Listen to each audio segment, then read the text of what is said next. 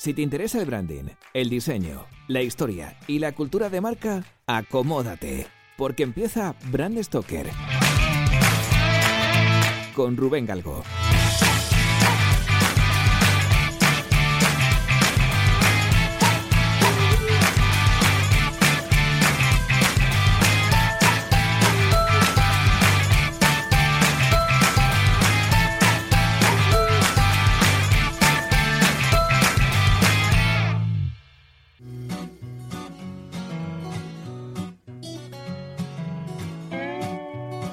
Early Bird, Hudson, Willow, Juno.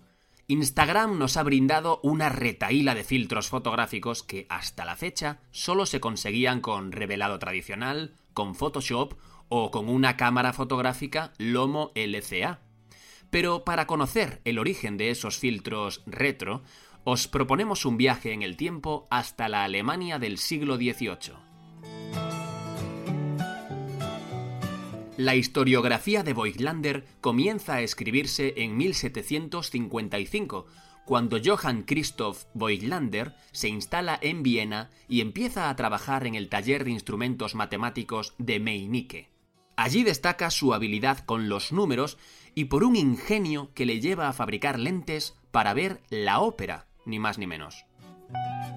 El canciller del Estado, el príncipe de Kaunitz, tuvo noticias de su destreza y le habló de sus inventos a la emperatriz María Teresa.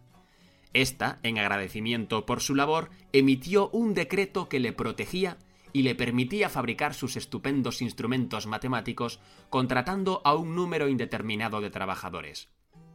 Ante semejante privilegio, Voigtlander funda su propio taller en 1763 y comienza a producir aparatos de medición y lentes para ver la ópera.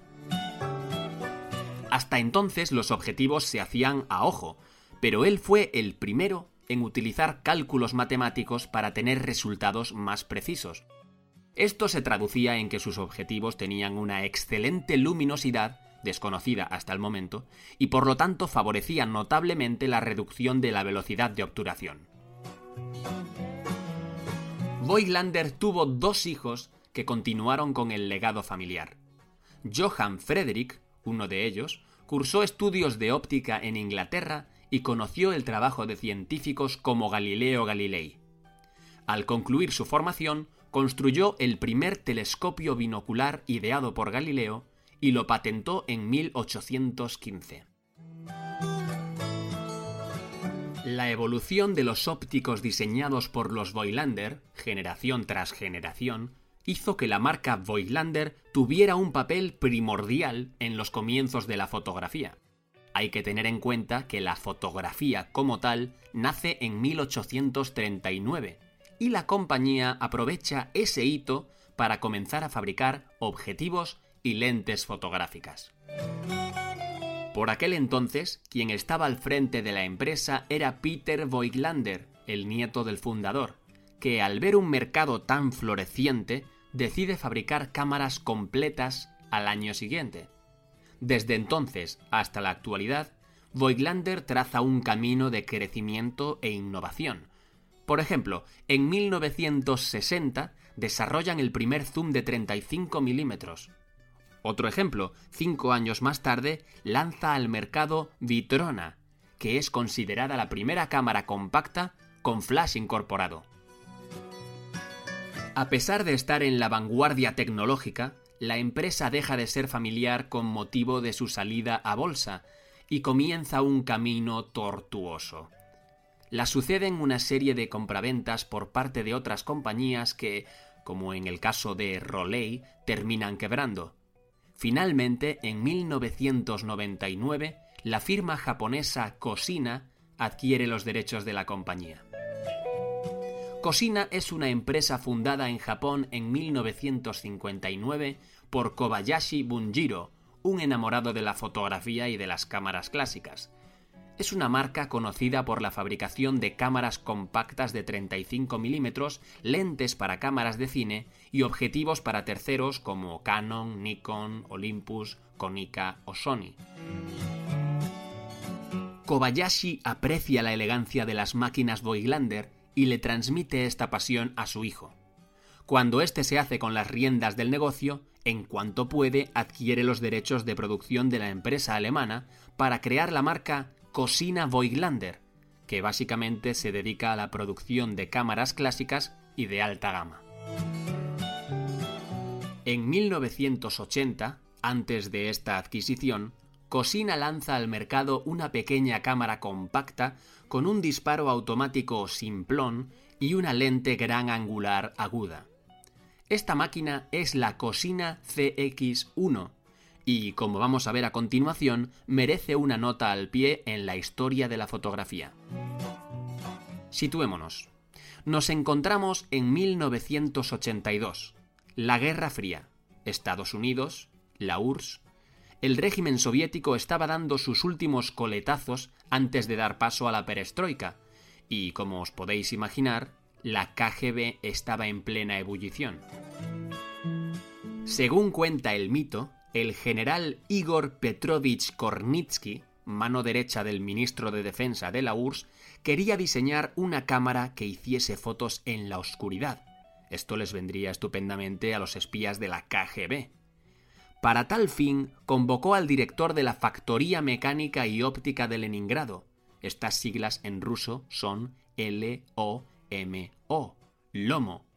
El director de la Factoría Mecánica y Óptica de Leningrado era el camarada Mikhail Panfilovich Panfilov. Y no es broma, este era su nombre. Mikhail Panfilovich Panfilov, quien alucinó cuando el general le tiró sobre la mesa una cocina CX1. Panfilovich examinó con esmero el objeto, observó el cristal abrupto de la lente, su chasis robusto y su extraordinaria sensibilidad a la luz. Su misión era sencilla.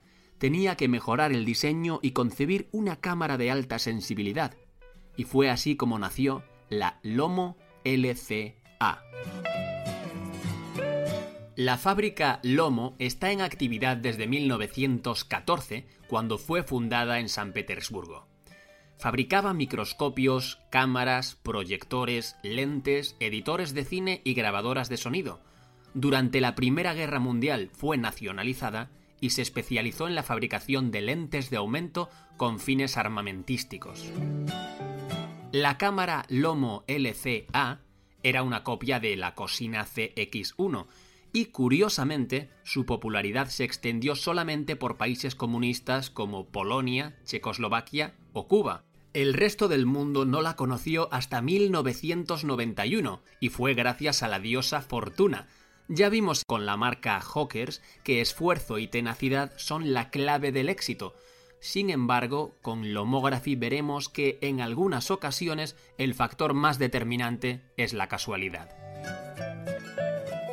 Wolfgang Stransinger y Matthias Fiegel eran dos estudiantes vieneses que estaban de vacaciones en Checoslovaquia. Entraron en un mercadillo y compraron dos Lomo LCA. En ese momento la LCA estaba en declive por culpa de las baratas cámaras asiáticas y vamos, que no era fácil de encontrar además. La cuestión es que, bromeando, se pusieron a tirar fotos desde la cadera, cuál sería su sorpresa cuando volvieron a casa, revelaron los carretes y descubrieron que las imágenes eran alucinantes. Estaban enfocadas, desenfocadas, luminosas, saturadas, frescas, transmitían un dinamismo único. Por supuesto, os podéis imaginar que todo el mundo quería una cámara de aquellas, y los estudiantes tuvieron que satisfacer aquella demanda con incursiones clandestinas a Checoslovaquia, llenando sus mochilas con aquellas joyas rusas. En 1992 el negocio ya estaba en marcha y lo llamaron Lomography.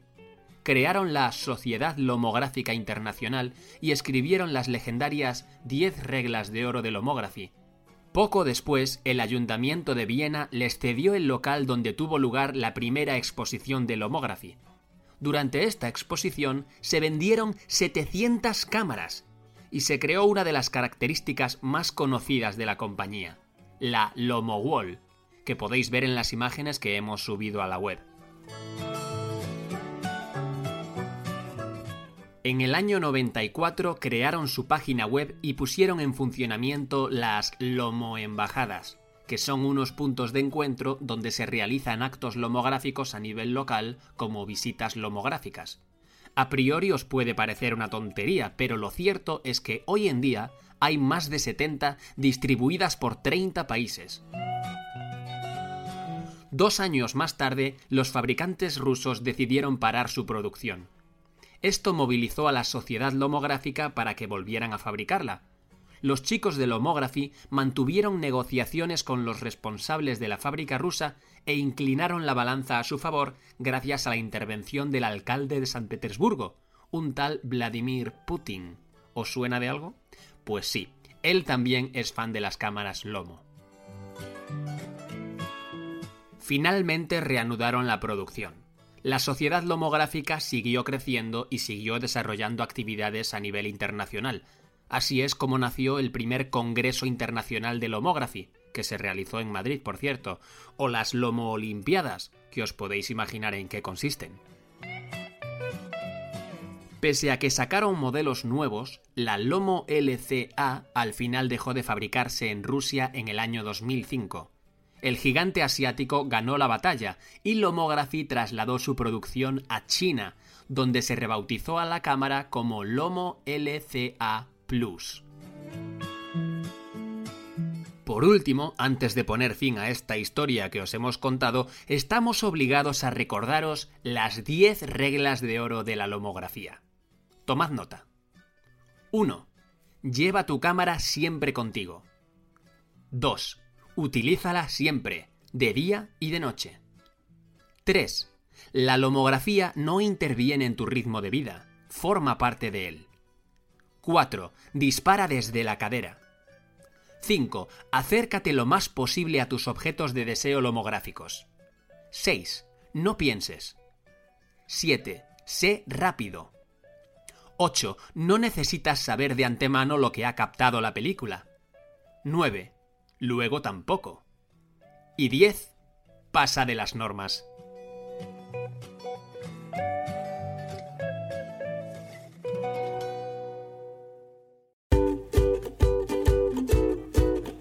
Pues hemos llegado al final de este programa de Brand Stoker y como siempre tengo que deciros que ha sido un placer. Pero antes de echar el cierre quiero recordaros que podéis apoyar nuestro trabajo de dos formas muy sencillas. La primera es realizando vuestras compras en Amazon a través del enlace de afiliados que tenemos en nuestra página web. Y la segunda es haciendo mecenas de Brand Stoker en iVoox.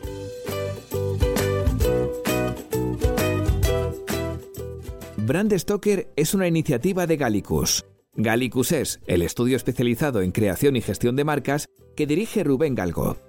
Si lideras una empresa, o eres la persona responsable de crear o actualizar la marca de tu compañía, no dudes en ponerte en contacto con nosotros. Búscanos en nuestra web gallicus.com.